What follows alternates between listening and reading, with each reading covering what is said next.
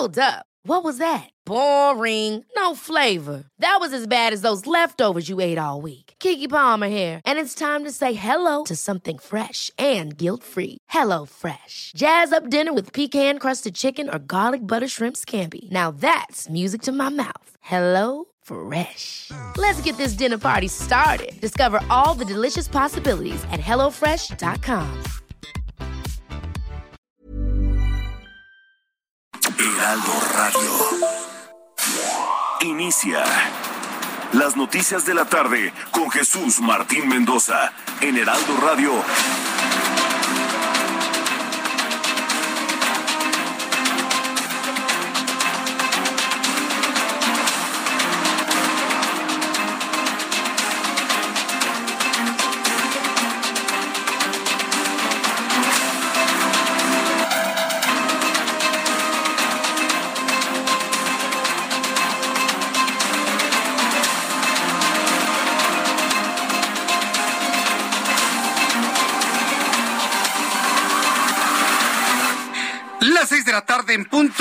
Del centro de la República Mexicana. Bienvenidos, muy buenas tardes. Iniciamos el Heraldo Radio.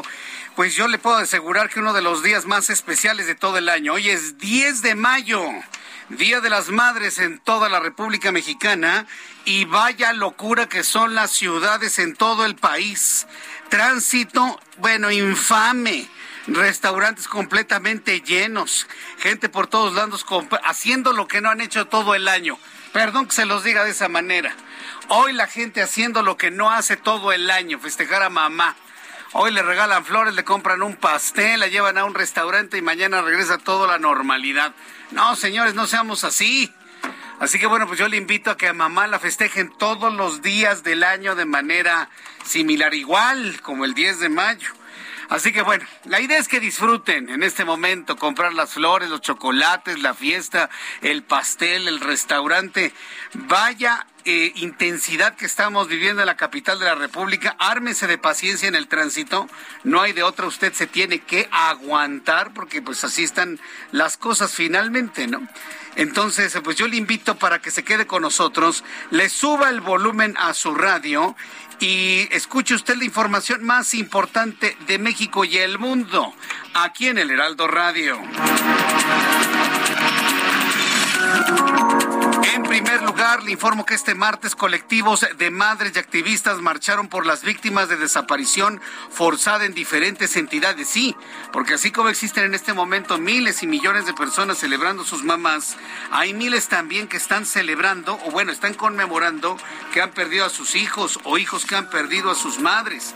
Es decir, es un día en el que también se expresa el dolor de las madres que no encuentran a sus hijos o de los hijos que no encuentran a sus madres. Esto es muy importante también decirlo y es eh, importante que no se pierda eh, eh, visibilidad de este tipo de realidades. Hoy martes colectivos de madres y activistas marcharon por las víctimas de desaparición forzada en diferentes entidades del país. Las manifestantes exigieron justicia por los familiares y apoyo a las autoridades para agilizar las investigaciones de búsqueda de sus hijos. En otra noticia, aerolíneas y autoridades acuerdan incrementar algunos vuelos en el aeropuerto este que se construyó en la base militar de Santa Lucía. La Secretaría de Gobernación informó que se acordó con las aerolíneas aumentar de manera paulatina el número de vuelos en la base militar de Santa Lucía. Algunos le llaman aeródromo, porque ¿cómo se le puede conocer a un aeropuerto más chiquito? Más chiquito, sí, chiquito. Más chiquito que un aeropuerto doméstico en cualquier parte de la República Mexicana. El aeropuerto de Puerto Escondido tiene más puertas que el de Santa Lucía, pero pues se quiere hacer creer que es como un aeropuerto de Dubái, que es como el aeropuerto de Shanghái, no es cierto, es una mentira redonda. Es más chiquito que un aeropuerto doméstico del interior de la República Mexicana. Bueno, pues ahí le van a incrementar unos cuantos vuelitos, pero le voy a decir cuál es lo central de esto. No se mueve ni un solo vuelo del aeropuerto de la Ciudad de México, ni a Santa Lucía ni a Toluca. Todos los vuelos que en este momento se tienen en la Ciudad de México se mantienen. Eso sí, ya no van a incrementar más. Uno más ya no se va a incrementar, va a ver que sí. Pero bueno, eso ya lo veremos con el tiempo. El asunto es que finalmente se logró que ningún vuelo que actualmente opere en Ciudad de México se vaya a Santa Lucía o a Toluca. Esa es la noticia importante. El presidente mexicano aseguró que no asistirá a la próxima cumbre de las Américas y Estados Unidos decide excluir a naciones de dictadores. Ahora resulta que López Obrador está condicionando su presencia como presidente si, si no se le invita al dictador cubano y al dictador venezolano. Fíjese nada más. El presidente mexicano dijo que en ese caso de no asistir, bueno, pues va a mandar a, Marcelo Ebrard, secretario de Relaciones Exteriores. Bueno, pues bien por Ebrard, ¿no? Porque Ebrard está construyendo su candidatura presidencial a 2024. Entonces, como seguramente no se le va a invitar ni a dictadores, ni a extorsionadores, ni a gente de esa calaña en América Latina, pues lo más seguro es que vaya Marcelo Ebrard a la cumbre de las Américas. La DEA publicó las recompensas multimillonarias que se ofrecen como recompensa por información que derive en la captura de los líderes del cartel de Sinaloa. Por Rafael Caro Quintero y Ismael El Mayo Zambada ofrecen recompensas que van de los 15 a los 20 millones de dólares. También informaré que esta mañana murió a los 88 años Enrique Metinides, fotoperiodista de la Nota Roja y conocido como El Niño. Así lo informé Noel Álvaro, editor del periódico La Prensa en su sus redes sociales. Qué insolación el día de hoy. ¿No notó usted que el sol estaba como que extraño hoy, como entre la una y las dos de la tarde? Pues tenía usted razón. Resulta que la Secretaría de Gestión Integral de Riesgos y Protección Civil de la Ciudad de México emitió una alerta amarilla sobre los altos niveles de radiación ultravioleta y por las altas temperaturas que van a prevalecer el día de hoy martes. Pedro Sadanón Graviesus, director de la OMS, declaró que la estrategia china de cero COVID es insostenible, por lo que solicitó a las autoridades de China modificar las medidas contra el coronavirus de manera urgente. Elon Musk, personaje de la noticia el día de hoy, quiere levantar el veto a Donald Trump en Twitter. Yo le invito para que me diga usted qué opina. Hoy el dueño de Twitter, Elon Musk, bueno, ya en realidad lo es, la, lana ya la puso en la mesa, aseguró que va a restaurar la cuenta vetada del expresidente Donald Trump en la plataforma. ¿Cuál es su cuenta? Arroba Real Donald Trump. Esa es su cuenta. Arroba Real, Real Donald Trump. Si usted entra a esa cuenta, dice cuenta suspendida.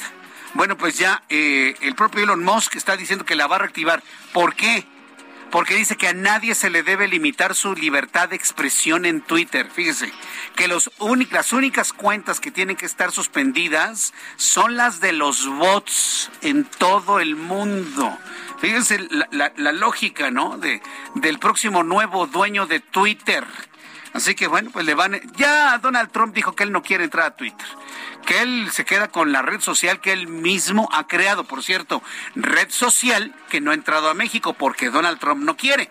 Él ve como, pues, poca cosa, miserables a los mexicanos que se van a meter en mi, en mi plataforma Truth. Truth no ha llegado a México, pero porque Donald Trump no quiere. Y él dice, bueno, pues yo me quedo con Truth y yo no quiero regresar a Twitter, eso lo comentó hace algunas semanas. Vamos a ver ahora que le desbloqueen la cuenta, veremos si efectivamente la utiliza. Vamos con nuestros compañeros reporteros urbanos, periodistas especializados en información de ciudad, hoy ocupadísimos, han andado de arriba para abajo con todas las actividades del Día de las Madres. Alan Rodríguez, ¿en dónde te ubicamos?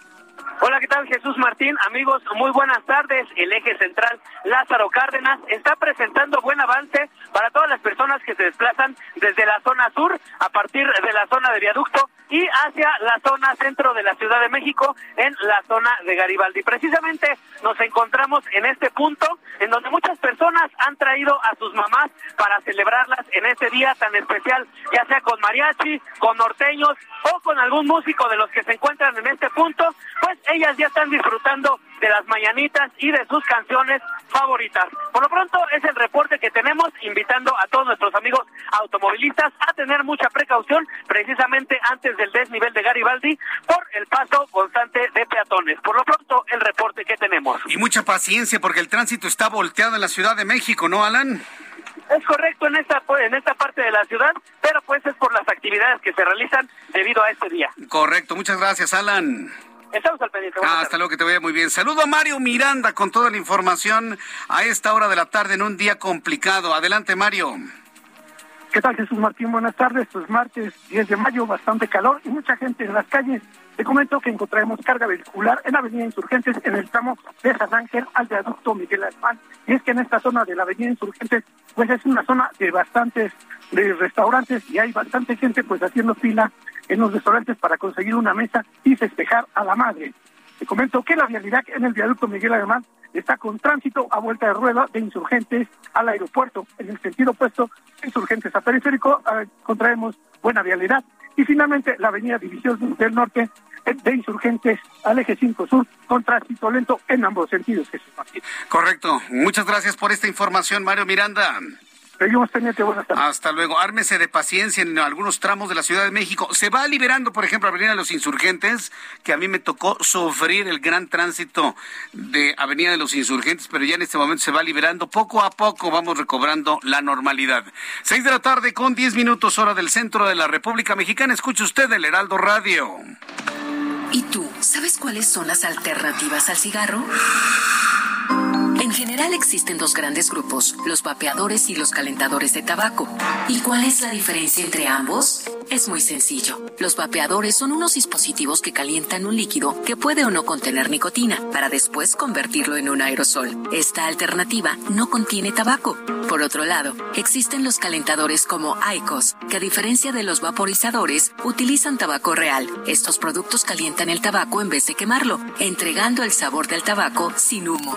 Al calentar el tabaco en lugar de quemarlo, se elimina el humo, por lo que ICOS produce menos sustancias tóxicas comparado con los cigarros. La mejor opción siempre será dejar de fumar, pero para aquellos que decidan no hacerlo, existen otras alternativas como ICOS.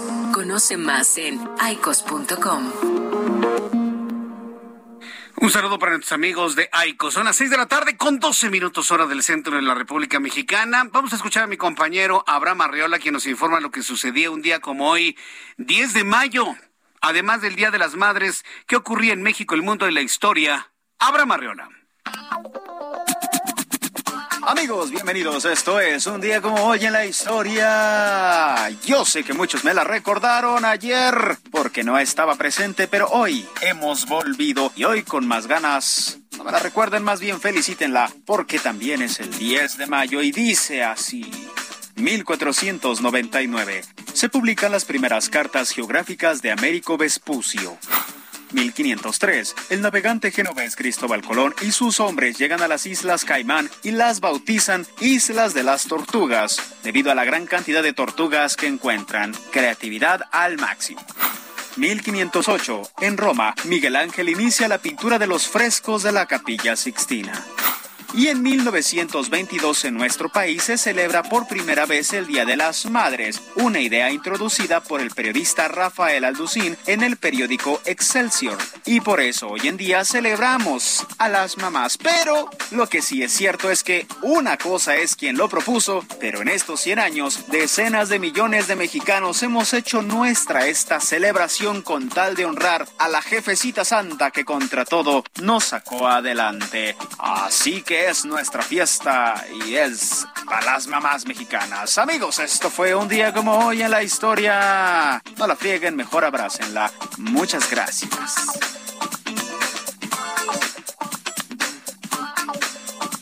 Ya son las gracias, Abraham Arreola. Ya son las seis de la tarde con 13 minutos hora del centro de la República Mexicana. Bueno, pues eh, saludos a todos los que cumplen años, festejen su santo el día de hoy. De verdad, de corazón, les enviamos un enorme abrazo. Pásenla muy bien. Me, está diciendo hoy Nicole Vázquez Vázquez que es su cumpleaños.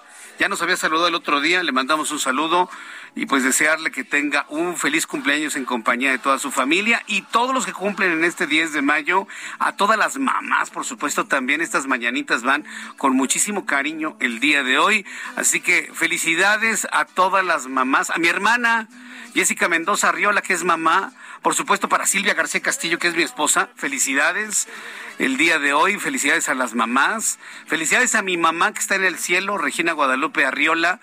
Desde aquí, mamá, te mando un enorme abrazo, deseo que la pases muy bien que seas muy feliz. Yo te siento en mi corazón todos los días. Y bueno, pues a todas las mamás, hoy en su día, sería incontable, ¿no? ¿no? Acabaría el programa mencionar a todas las mamás.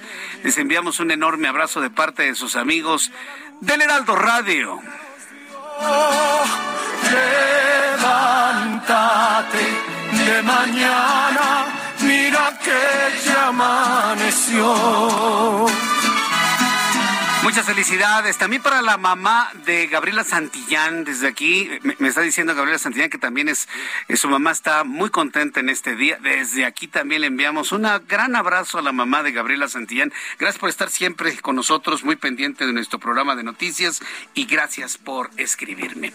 Cuando son las seis de la tarde con 15 minutos, hora del centro de la República Mexicana, vamos a revisar las condiciones meteorológicas para las próximas horas. El servicio Meteorológico Nacional, que depende de la Comisión Nacional del Agua, nos informa lo que habrá de prevalecer en las próximas horas. Oiga, no, qué calorón tan espantoso, ¿eh? No, no, no, de verdad que hoy sí fue un calorón espantoso de esos calores que ponen de malas a la gente. Y, yo no lo culparía si usted se ha sentido el día de hoy como con bochorno, como de malas, como con desesperación. De verdad, aunque por ahí hay una presidenta municipal de allá de Guerrero dijo que la violencia es por la calor, así lo dijo, ¿eh? porque así le dicen. Pues tampoco lo he hecho en saco roto, ¿eh? Cuando hace mucho calor, empieza un problema de deshidratación. El estado de ánimo cambia, o sea, necesariamente cambia. Y por eso yo le pido por favor a las personas que nos escuchan en este momento en su auto, tengan calma, tengan paciencia y si se sienten de esa manera es precisamente por la condición de calor y que seguramente está usted presentando un cuadro de deshidratación. Es importante decírselo para que usted caiga en la cuenta y decir, ah, pues sí, ¿verdad? Me siento así por el calor. Pues sí, tómese un poco de agua. Si usted, por ejemplo, es taxista, trabaja en entregas, en repartos, es eh, conductor de vehículos de transporte de pasajeros, nuestros amigos eh, taxistas, nuestros amigos en los microbuses, hagan una pequeña pausa, botellita de agua, se va usted hidratando y se va a sentir mejor le, puedo asegurar que se va a sentir mejor. El Servicio Meteorológico Nacional nos informa que durante esta noche madrugada va a persistir una línea seca sobre Coahuila en interacción con la inestabilidad de la atmósfera superior y el ingreso de aire cálido y húmedo del Golfo de México hacia regiones que va a propiciar lluvias puntuales muy fuertes en Coahuila, en Chihuahua, en Nuevo León, en Zacatecas, en San Luis Potosí. Bendita lluvia en estas partes de la República Mexicana, aunque no parece que llueva en el centro del país. Sin embargo, estamos observando que en la mesa del norte y la mesa central habrá un canal de baja presión que permite el ingreso de humedad. Ah, esperemos que esto nos provoque algo de lluvia durante los próximos minutos eh, y bueno, pues tengamos algo de lluvia en el centro del país. Pero esto ya sería entrada, entrada la noche. Así que bueno, pues esperemos que esto suceda y que sea ya cuando las personas ya se encuentren, pues de alguna manera, ya se encuentren en su casa luego de haber llevado a mamá a la comida, a la cena eh, de este 10 de mayo. Bien, con estos elementos atmosféricos, el Servicio Meteorológico Nacional da a conocer los siguientes eh, pronósticos del tiempo para las siguientes ciudades en la capital de la República. Nuestros amigos que nos escuchan siempre con mucha atención en Guadalajara, Jalisco, decirles que está, si tenemos calor en la Ciudad de México, espéreme tantito en Guadalajara.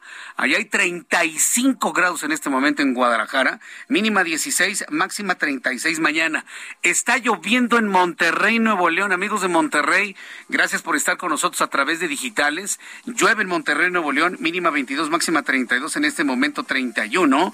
En Tijuana, Baja California, mínima 9, máxima 21, 19 en este momento. Acapulco, Guerrero, nubladito, mínima 14, máxima 32, 30 en este momento. Cuernavaca, Morelos, mínima 17, máxima 34, 33. Y aquí en la capital de la República Mexicana, el termómetro está en 30 grados. En este momento 30 grados. La temperatura mínima en 16 y la máxima para mañana, 32 grados Celsius.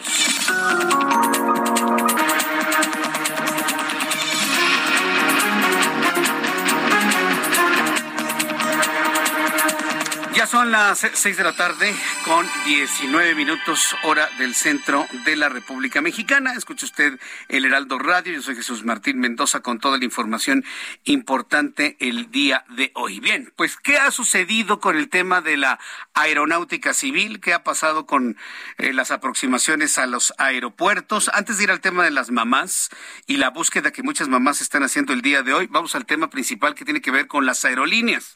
Luego de la posibilidad de un choque entre dos aviones el pasado sábado, pues evidentemente hay preocupación en esta área. Como resultado de la reunión de la Secretaría de Gobernación con aerolíneas que operan en México para ordenar el sistema aeroportuario en la Ciudad de México, se acordó como punto número uno no disminuir ningún vuelo que llegue o proceda que despegue o llegue del Aeropuerto Internacional de la Ciudad de México. Así que esta versión ayer yo diría que malintencionada. Yo le podría decir que poco inteligente, por no decir el calificativo exacto. Que por cierto le valió un jalón de orejas tremendo a Rogelio Jiménez Pons, secretario, subsecretario de Comunicaciones y Transportes, en el sentido de que el 25% de las operaciones del aeropuerto de la Ciudad de México se iban al, a la base militar de Santa Lucía y a Toluca. Finalmente no fue cierto. Finalmente no fue cierto no fue cierto que ni el presidente lo sabía en la conferencia. Bueno, nunca le informan nada y él nunca sabe nada en las mañaneras, ¿no? Yo me pregunto qué hacen las tardes. Además de caminar y escuchar programas de radio, además, ¿qué hacen las tardes? Nunca está enterado de nada. Pero bueno, el caso es que el presidente dijo que no sabía, se realiza la reunión el día de hoy y se acuerda no mover ni salidas ni llegadas del Aeropuerto Internacional de la Ciudad de México. Pero eso sí, se le pidió a las aerolíneas que operan en nuestro país que aumenten. Y, lo entiendo como una, como una invitación. Yo lo entiendo como una invitación, a menos de que haya alguna obligatoriedad bajo la amenaza de revisarle sus libros contables. Sí, sí, tengo que decirlo. a la amenaza de revisarles cómo andan en sus pagos de impuestos pero por lo pronto les está haciendo la invitación para que aumenten vuelos desde Santa Lucía. O sea, la fuerza quieren que funcione la base militar de Santa Lucía como un aeropuerto civil. Para que al finalizar este año se cuenten con 100 operaciones desde la nueva base. Hoy hay seis. Hay días que solamente hay cuatro. No puede haber operaciones en la noche en Santa Lucía, porque tendrán torre de control, pero no hay radar. ¿Sabía usted que el aterrizaje en Santa Lucía, no lo digo yo, me lo dijo el María Arriba, tiene que ser a ojo de pájaro? Los pilotos tienen que ver la pista para poder aterrizar, porque no tienen radar todavía funcionando. Ah, bueno. ¿Cómo se van a obtener 100 vuelos si no se, no se puede utilizar la noche ni la madrugada porque no hay radar, porque los pilotos no pueden ver la pista? Bueno. El caso es de que quieren llegar a 100 operaciones en la base militar de Santa Lucía. No lo van a lograr, ¿eh?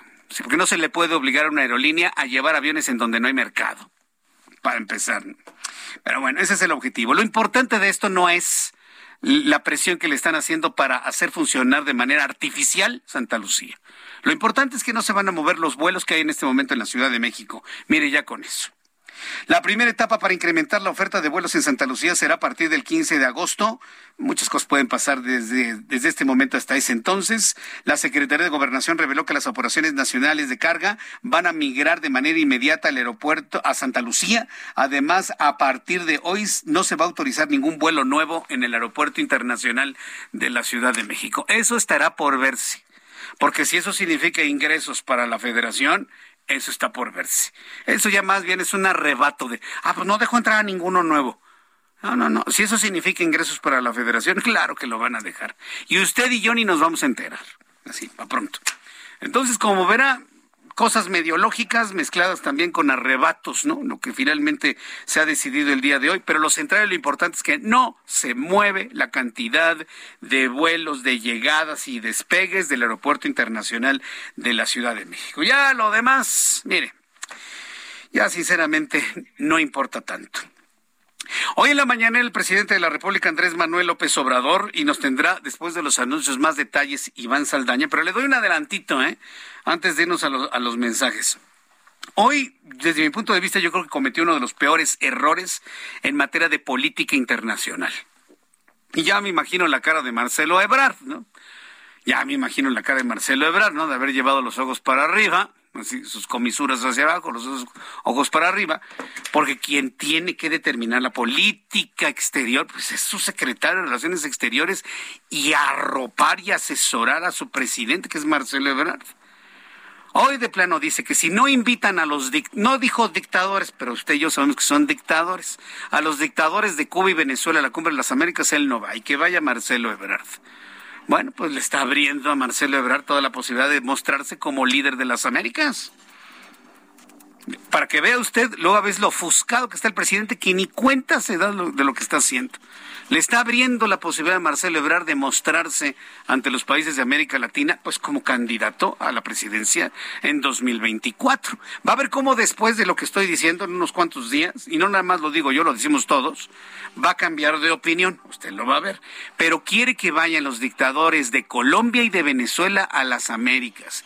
¿De qué lado está el presidente mexicano? Voy a los anuncios y regreso con esto. Al Heraldo Radio. Escuchas a Jesús Martín Mendoza con las noticias de la tarde por Heraldo Radio, una estación de Heraldo Media Group. Heraldo Radio, la HCL se comparte, se ve y ahora también se escucha.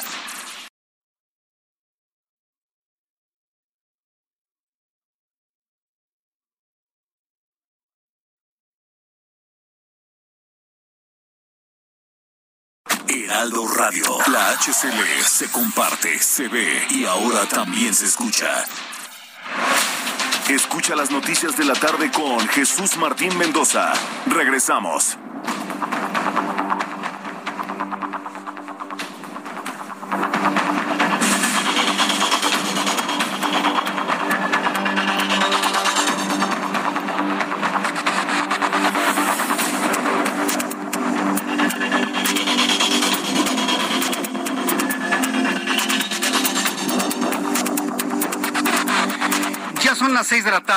Con 30 minutos, las seis y media de la tarde, hora del centro de la República Mexicana. El termómetro se mantiene a esta hora de la tarde en 29 grados. Está haciendo un calorón tremendo, ¿eh?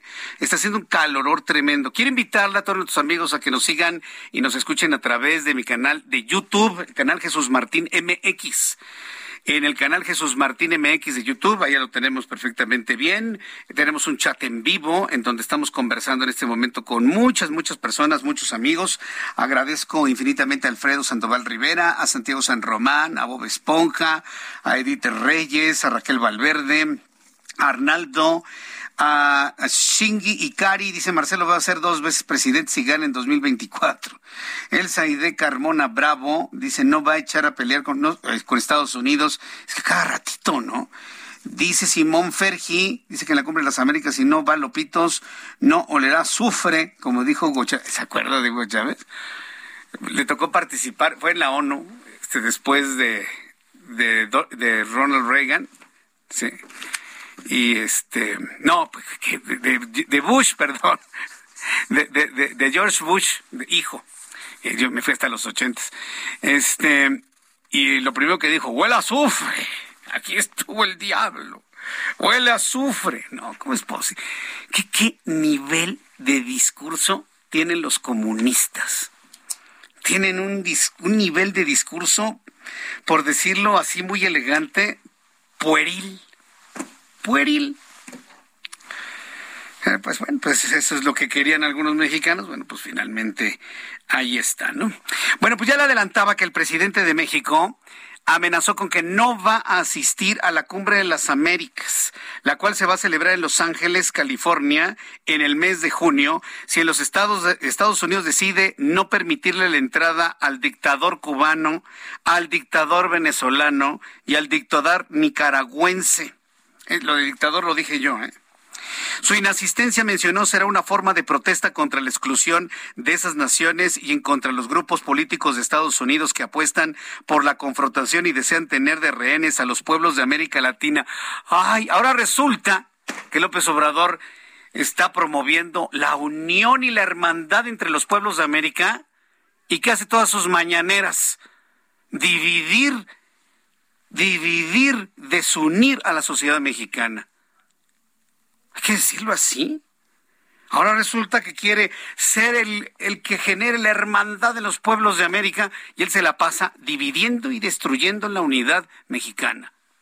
Yo no le entiendo a este presidente, sinceramente. Pero bueno, pues ahí está finalmente su, su amago. ¿Ya ve, presidente, cómo si sirve no asistir para protestar? Presidente López Obrador, ya ve que sí sirve no asistir para protestar, tal y como millones de mexicanos no asistimos a su consulta de revocación de mandato para protestar? ¿Se da cuenta que la ausencia también es una forma de protesta? Y lo digo porque, bueno, escuché por ahí a Mario Delgado diciendo que nueve de cada diez mexicanos decidieron que López Obrador continúa. Sí, pero de los que votaron, porque el, el 90% no fuimos a las urnas. Ya se acordó este Ángel Arellano cuando Hugo Chávez, que en paz descanse, que Dios lo tenga en su santa gloria. Decía que olía a azufre, ¿no? Después de la participación de George Bush. ¿Lo tienes? Vamos a escuchar, digo, remembrando un poquito. Ayer estuvo el diablo aquí.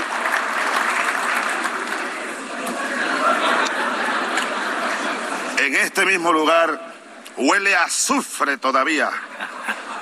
Esta mesa. Esta mesa huele a azufre. No, bueno, no. Yo creo que shows cómicos, mágicos, musicales como ese ya no los vamos a volver a escuchar en mucho, mucho tiempo. Así que no creo que Estados Unidos ceda a la amenaza del presidente mexicano de no asistir si no invitan al nicaragüense, al cubano y al venezolano. Irá Marcelo Ebrard. Ya el asunto está solucionado. Irá Marcelo Ebrard. Él inmediatamente va a ir. Va a ser una gran oportunidad para mostrarse ante las naciones de América, ¿sí? En sus aspiraciones, porque pues ya no es un secreto, ¿no? Él ya lo dijo, el presidente ya lo destapó, entonces ya no es ningún secreto. Entonces irá Marcelo Ebrard a la cumbre de las Américas, a menos de que le cambien y le volteen la jugada y pues vaya la señora Müller. Todo puede pasar. Faltan todavía bastantes, bastantes días. Vamos con mi compañero Iván Saldaña, que nos tiene además la visita que hoy otra vez Ken Salazar el embajador de Estados Unidos le hizo al presidente, porque cada vez que dice algo que no le gusta Estados Unidos en la mañana, luego, luego el embajador se va al Palacio Nacional a hablar con el presidente mexicano. Adelante, Iván Saldaña, gusto en saludarte, bienvenido. Buenas tardes, Jesús Martín, a todo el auditorio. Lo dices de manera muy puntual porque sí, efectivamente, eh, hubo una declaración polémica del presidente Andrés Manuel López Obrador esta mañana, la que tú estás informando, y pues sí, eh, básicamente tres horas después acudió el embajador de Estados Unidos en México, Ken Salazar, se le vio salir de Palacio Nacional a las 12.30 del de, día de hoy. Eh, no se detuvo ante los cuestionamientos a, a explicar ante la prensa el motivo de su presencia. Estamos divididos por la parte que salió, que fue por la calle eh, corregidora, el, el, diplomático, estamos divididos por vallas, eh, toda la gente que está ahí, incluidos nosotros que hacemos guardia en esa parte, y pues no se detuvo el embajador, pero estuvo nuevamente ahí, lo dices bien, porque en los últimos 40 días, por lo menos Jesús Martín, el embajador ha ido, cuando menos públicamente, que se le ha visto cuatro veces.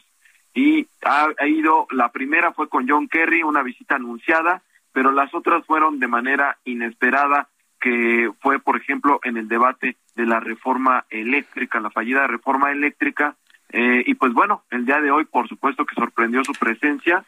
Eh, no, hemos, no, no se ha confirmado hasta el momento por parte de la presidencia, sin embargo, seguramente el presidente pues Obrador va a hablar de esto el día de mañana, pero lo que tú decías, pues eh, esta, esta, esta visita se da en el marco de esta declaración que vamos a escuchar cómo lo dijo esta mañana el presidente López Obrador cuando condicionó su asistencia a la cumbre de las Américas.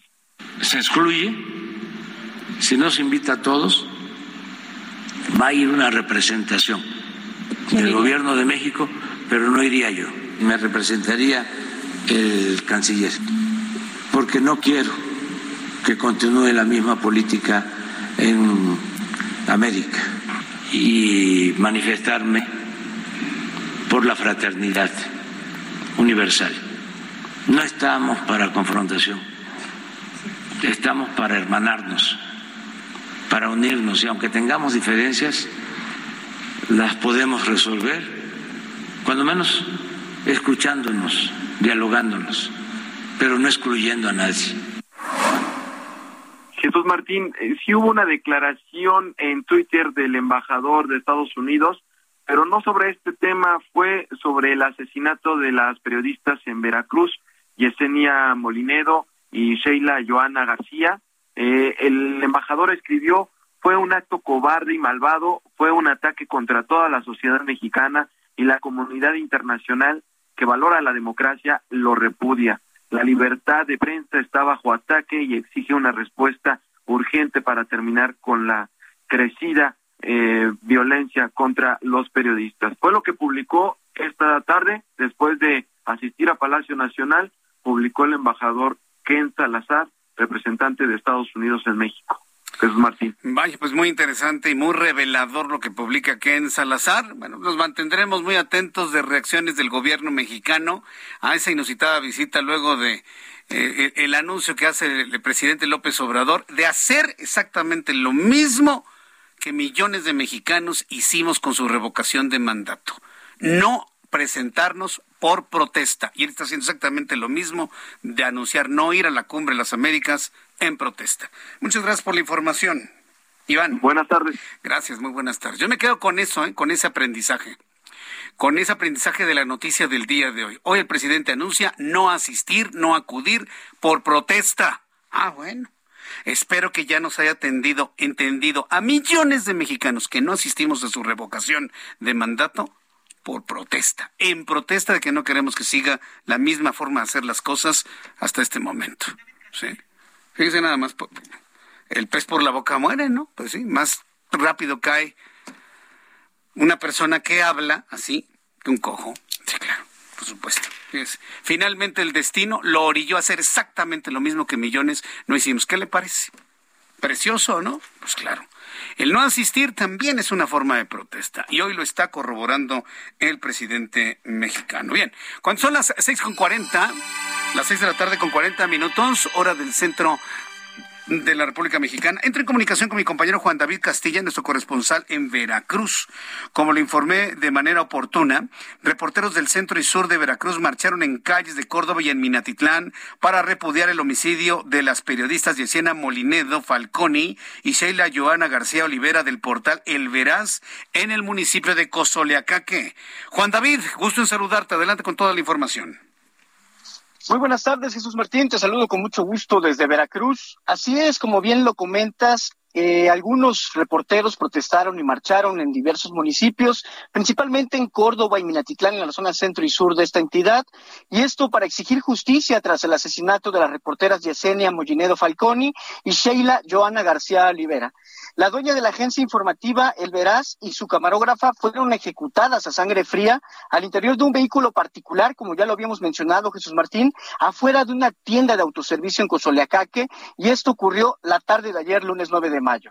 Los reporteros de Córdoba se plantaron afuera de la comandancia de la policía y de la Fiscalía Regional para reclamar condiciones de seguridad en el ejercicio de su libertad de expresión.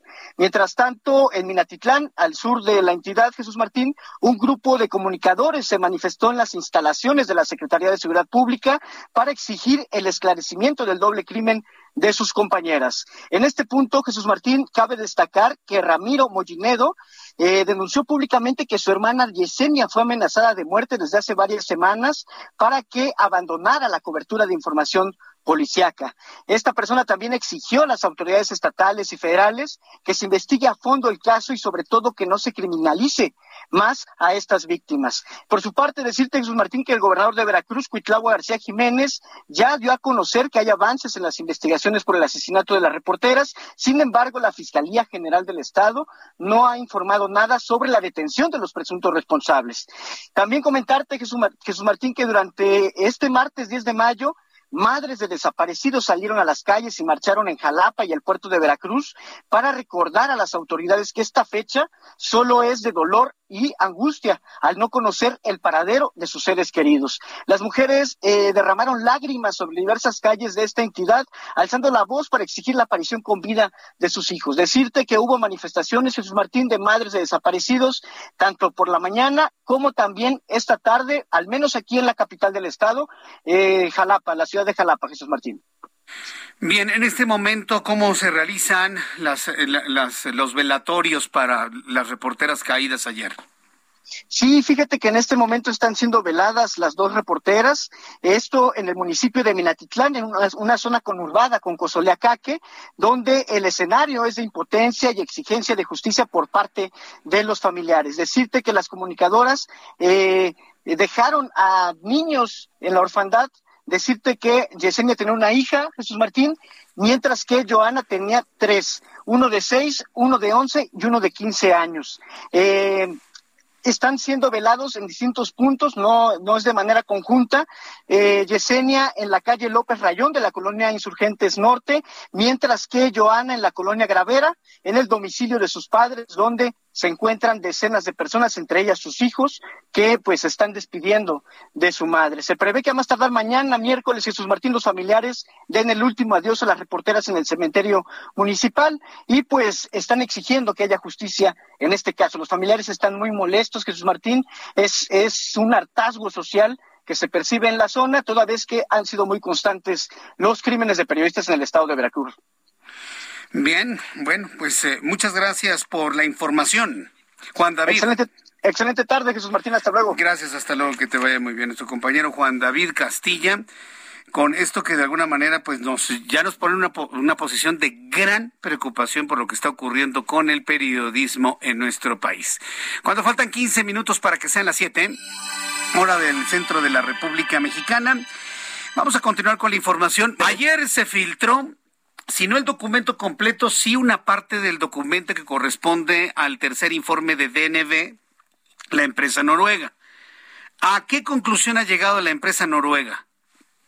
mire, para evitarme tanto rollo técnico, le voy a decir cuál es la conclusión a manera de resumen. Todos tienen parte de la culpa. Todos tienen parte de la culpa.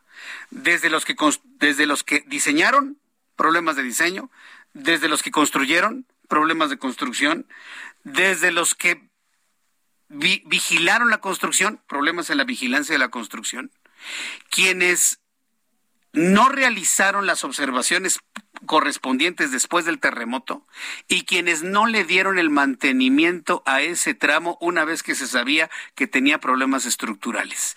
Todos desde los que empezaron la construcción hasta la actual administración que no le dio el mantenimiento necesario, tomando en cuenta que ya se sabía de los problemas estructurales de ese tramo en particular. Es decir, todos tienen parte de culpa. Mañana el gobierno de la Ciudad de México finalmente dará a conocer de manera oficial, y eso me parece, lo dije ayer, lo digo hoy, la mejor de las ideas para dejarnos de filtraciones, para dejarnos de trascendidos, para dejarnos de alteraciones, para dejarnos de pedacitos malinterpretados. A ver, ahí va todo el informe de DNB en su tercera parte y última y definitiva, y lo va a dar a conocer el propio gobierno de la Ciudad de México. Cintia Stettin, reportera del Heraldo Media Group, nos informa. Adelante, Cintia. ¿Qué tal? Muy buenas tardes, Jesús Martínez y el auditorio. Pues así como lo comenta la jefa de gobierno, Claudia Sheinbaum, anunció que mañana hará público el tercer y último informe de la empresa noruega DNB sobre el colapso de una trave entre las estaciones Olivos y Tezoncos de la línea 12 del metro. En conferencia de prensa y al presentar pues el, avance en el proyecto del trolebús elevado, la mandataria capitalina se negó a responder eh, pues preguntas sobre eh, el tema relacionado con el informe de DNB y apuntó que hoy no tocaría este tema sino hasta mañana. Al cuestionarle si lo haría público ya mañana, ella contestó que sí. En tanto, pues espera que mañana alrededor del mediodía pueda estar dando a conocer este documento en compañía, en un principio, pues por el secretario de Movilidad, Andrés Layuz, que eh, él sería el encargado, pues, de dar a conocer este informe, pues era parte de este comité que eh, eh, atendió o que estuvo en este, eh, digamos, en este encuentro entre la empresa noruega DNB y él como parte del comité junto con la Secretaría de Gestión eh, de Protección Civil, perdón, de la Ciudad de México, quienes estuvieron diciendo que no se estaba utilizando la metodología correcta. Por ello, él sería quien eh, dé a conocer ese informe. Y pues hay que recordarle al auditorio que eh, Sheinbaum Pardo insistió que no se eh, aceptó este último reporte porque hay sesgo político. Incluso eh, rechazó que la falta de mantenimiento y fallas en las inspecciones de las últimas tres eh, administraciones hayan incidido en el desplome de esta de esta obra, de esta trave de la línea 12. Ah, también dijo que por las bitácoras de mantenimiento por parte de su administración están públicas y cualquiera las puede checar eh, en este sitio que se habilitó para, eh, eh para pues, poner todos los documentos referentes al accidente y la construcción de la línea 12, que es transparencia en línea 12.tmx.gov.mx. Jesús Martín, información que te tengo. Entonces, todos tuvieron parte de la culpa, ¿no? Desde los que diseñaron, construyeron hasta esta última parte en materia de mantenimiento y vigilancia. Es correcto, Jesús Martín. Lo que dice este informe es que las últimas tres administraciones, que estaríamos hablando de la administración de Marcelo Ebrard, eh, del ahora senador eh, Miguel Ángel Mancera, y bueno, pues en esta ocasión de la jefa de gobierno Claudia Sheinbaum, pues dice el informe que ah, las tres tuvieron la culpa eh, desde la construcción hasta el, eh, pues digamos, hasta el mantenimiento del mismo, eh, pues de que esta línea 12 se haya eh, desplomado el pasado 3 de mayo del 2021. Vaya, pues una responsabilidad compartida. Vamos a ver mañana finalmente qué hay análisis hay sobre ello. Se mantienen las denuncias, ¿verdad?, del gobierno capitalino contra DNV. Sí, se mantiene la denuncia eh, civil por, por no haber este justo respetado la metodología que contrataron en un principio. De hecho, ayer informaron que ya están en la re- reintención del contrato con la empresa que no se le pagó este último reporte y se analiza otra denuncia más que sería penal. Sin embargo, todavía están eh, viendo por qué delitos sería, serían, sobre todo porque al filtrarse este eh, pues, reporte de DNB, se, se, pues se rompió el contrato de confidencialidad que había entre la empresa noruega y el gobierno de la Ciudad de México. Cintia Stetti, muchas gracias por la información. Seguimos pendientes. Buenos días. Buenas tardes. Buenas tardes. Eh, la jefa de gobierno, Claudia Sheinbaum, ha dicho en varias ocasiones que lo que pasa es que la oposición y los conservadores este, influyeron ¿no? en DNV para dar un informe de carácter político y no técnico. Y ayer usted y yo reflexionábamos, a ver, a ver, a ver, a ver. Lo que los señores de Morena dicen que la es la oposición moralmente derrotada, ahora resulta que tienen todo el poderío, toda la influencia para mover un informe un informe técnico de una empresa noruega con 150 años de prestigio en favor de uno o unos partidos de un país como México. Y luego mencionó a la senadora Xochitl Galvez. Y, pensábamos allá, a lo mejor la senadora Xochitl Galvez es noruega, ¿no? Senadora Xochitl Galvez, del Partido Acción Nacional, bienvenida, buenas tardes. Qué gusto saludarte, Jesús Martín, a ti y a todo el auditorio en esta tarde de 10 de mayo. Espero que las mamás la estén pasando como la estoy pasando yo aquí con mis hijos viendo una Felicidades, serie. Xochitl, felicidades. Gracias. Yo no sabía que usted tuviese tal poderío e influencia con los noruegos, Xochitl Galvez. ¿Cómo le hizo? A ver. Pues imagínate, hazme por favor. Yo creo que está más que estar buscando complots. Mira, la esencia, Jesús Martín la acabas de decir. Que celebro que se dé a conocer este tercer info. Eso sí. Eso es lo, eso es lo correcto, eso es lo adecuado y eso es importante. Una vez publicado el informe, pues seguramente se habrá un debate. Espero que sea un debate técnico más que político. Y lo que se vislumbra es algo que, que es- los que somos ingenieros suponíamos que era parte de todo este tema. Hubo un mal diseño, sin duda. El cambio de trenes, el cambio de trazo. Eh, hubo un problema en la construcción, pues también es evidente que eh, hubo fallas y que hubo fallas en la supervisión. Lo que no se podía entender es que el mantenimiento no tuviera nada que ver. Todo el mundo sabía que esta línea había nacido con serias deficiencias, eh, porque Miguel Ángel Mancera la cerró. Y sabíamos que habían tenido que reducir la velocidad por el exceso de vibraciones, porque originalmente iban unos trenes de llantas de goma y se cambiaron a unos trenes de ruedas de acero y eso le genera un desgaste a la estructura. Esto obligaba a la autoridad a tener especial cuidado en el mantenimiento. Los conductores dicen cuando pasábamos por esa zona vibraba. Entonces, me parece que lo que hoy procede, pues es esperar este tercer informe. Yo hoy reté públicamente a la jefa de gobierno que demuestre que yo tengo alguna relación con la empresa DNB. Primero, me supongo que es una empresa seria, no los conozco. Es más, le pongo a disposición todo, mis correos electrónicos, mis celulares, y que me encuentre un intercambio con ellos. No existe. Simplemente llegamos a la misma conclusión porque era evidente que en el segundo informe ya se hablaba del tema de mantenimiento. A ver, entonces, ¿por qué la jefa de gobierno dice que usted tenía el informe antes que el gobierno capitalino? No lo tengo, no lo conozco. No, de verdad. Siempre de, de verdad, así, soy católica y lo juro por mis hijos. O sea, no, no, no tengo acceso a ese informe, no lo he leído, pero sí tengo acceso y leí el segundo informe.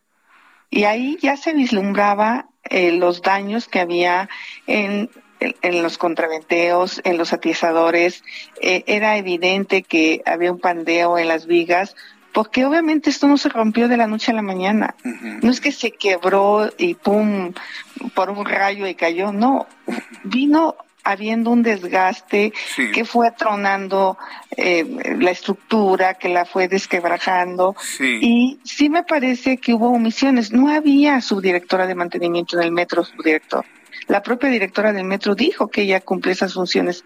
Es imposible que tú como director hagas todas estas funciones. Entonces, creo que... vamos a hacer una cosa. Voy a ir a los mensajes porque me va a cortar la computadora y regreso en cinco minutos con Xochil Galvez y todo el análisis que está haciendo del tercer informe que se va a dar a conocer el día de mañana sobre el metro, línea 12. Escuchas a Jesús Martín Mendoza con las noticias de la tarde por Heraldo Radio, una estación de Heraldo Media Group. Heraldo Radio 98.5 FM, una estación de Heraldo Media Group, transmitiendo desde Avenida Insurgente Sur 1271, Torre Carrachi, con 100.000 watts de potencia radiada.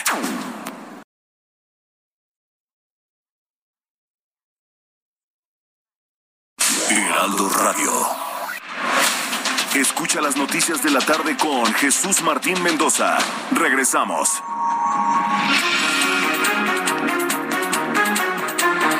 Son las 7 en punto, las 19 horas en punto hora del centro de la República Mexicana. Continuamos conversando con Xochil Gálvez, senadora de la República por el Partido Acción Nacional.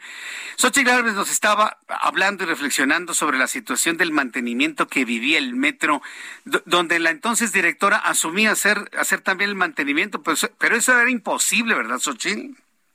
Pues era imposible y mira, se habían dado dos incidentes, uno en el 2020 eh, donde se chocaron dos trenes eh, en la estación Tacubaya. Al parecer ahí hubo problemas en las comunicaciones.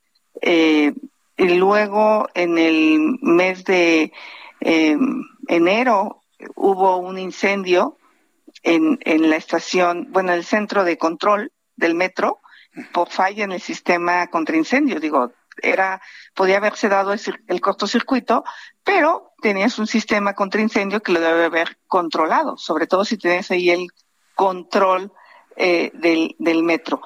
Y luego se da este colapso de la estructura, eh, este terrible eh, accidente donde fallecen 26 personas. Y cuando se le cuestiona a la directora del metro, dijo, yo, yo no tengo subdirector porque yo también doy mantenimiento, yo también soy la responsable de mantenimiento. Eso no puede ser una persona no puede con todo el trabajo, menos el del metro. Entonces creo que hubo fallas estructurales de omisiones que pues, se reflejan en este reporte.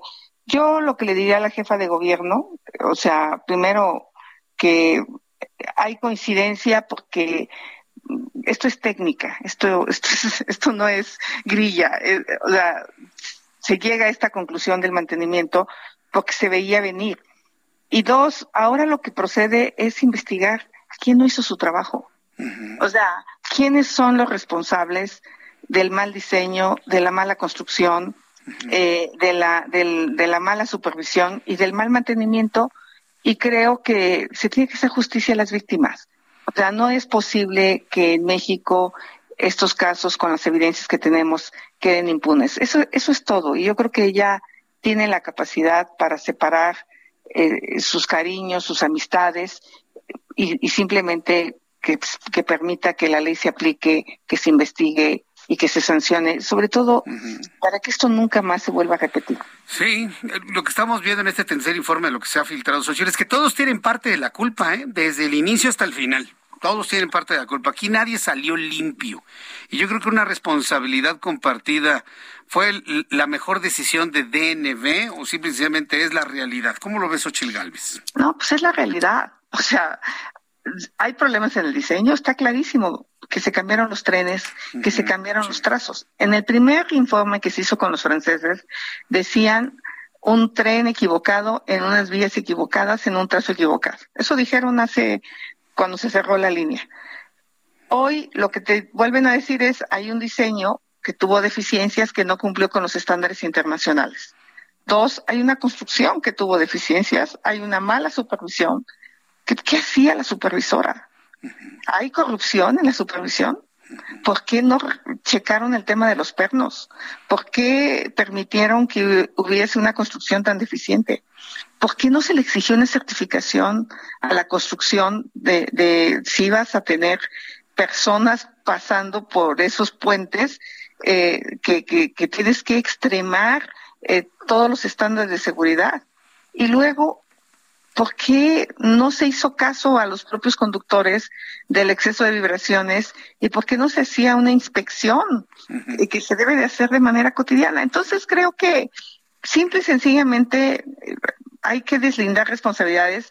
La fiscal de la Ciudad de México tendrá que hacer su trabajo y cerremos este tema, pero no se puede apostar al olvido sin castigar a los responsables. Yo estoy de acuerdo con ello. Cerrar el tema y, darle para adelante con la rehabilitación de esa línea en la medida de lo posible, porque hay una cantidad de familias que cómo sufren ¿eh? desde el oriente de la Ciudad de México para trabajar en el poniente. Hacen dos, tres horas como era antes de la existencia de esta línea. Se, sabía, se había resuelto ese problema y ahora se tiene nuevamente ahí. En fin, vamos a ver finalmente cómo, cuáles van a ser las reacciones el día de mañana que se dé a conocer oficialmente este informe, que yo coincido, Xochitl, me parece que ha sido la mejor decisión el evitar las filtraciones, los trascendidos y de qué manera oficial se presente la información para que todos tengamos posibilidad de analizarla de una manera objetiva, ¿no? Pues sí, mira, y qué bueno que la presión social eh, surtió efectos y creo que la gran lección para la clase política es que Hoy la transparencia pues es algo que va a ser una exigencia de los ciudadanos de manera cotidiana. Quien quiera estar en la política tendrá que aceptar estas nuevas reglas del juego. Sin duda alguna. Xochitl Galvez, siempre es un enorme gusto platicar con usted aquí en el Heraldo Radio. Nuevamente felicidades en este 10 de mayo, Xochitl. Muchas gracias. Saludo a todas las mamás. Fuerte abrazo. Gracias. Xochitl Galvez, senadora de la República por el Partido Acción Nacional. ¿Se da cuenta? Fue un análisis muy puntual, muy objetivo, muy equilibrado, con el llamado a asumir la responsabilidad de las partes que tengan que asumirla, a una vez que asumir la responsabilidad de hacer una investigación, pues darle vuelta y seguir adelante, ¿no? Me, parece que es una posición muy institucional, muy política en ese sentido.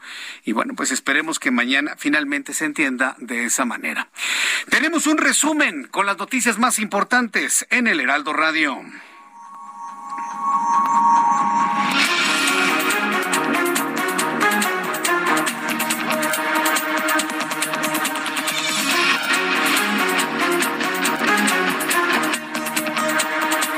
Nuestros amigos en toda la República Mexicana que escuchan ya el Heraldo Radio a esta hora de la tarde. Le presento un resumen con las noticias más importantes en el Heraldo, en entrevista con nuestro programa de noticias hace unos instantes, la senadora por el PAN, Xochil Gálvez, declaró que los problemas de la línea dorada, la línea 12, quedaron claros desde el principio.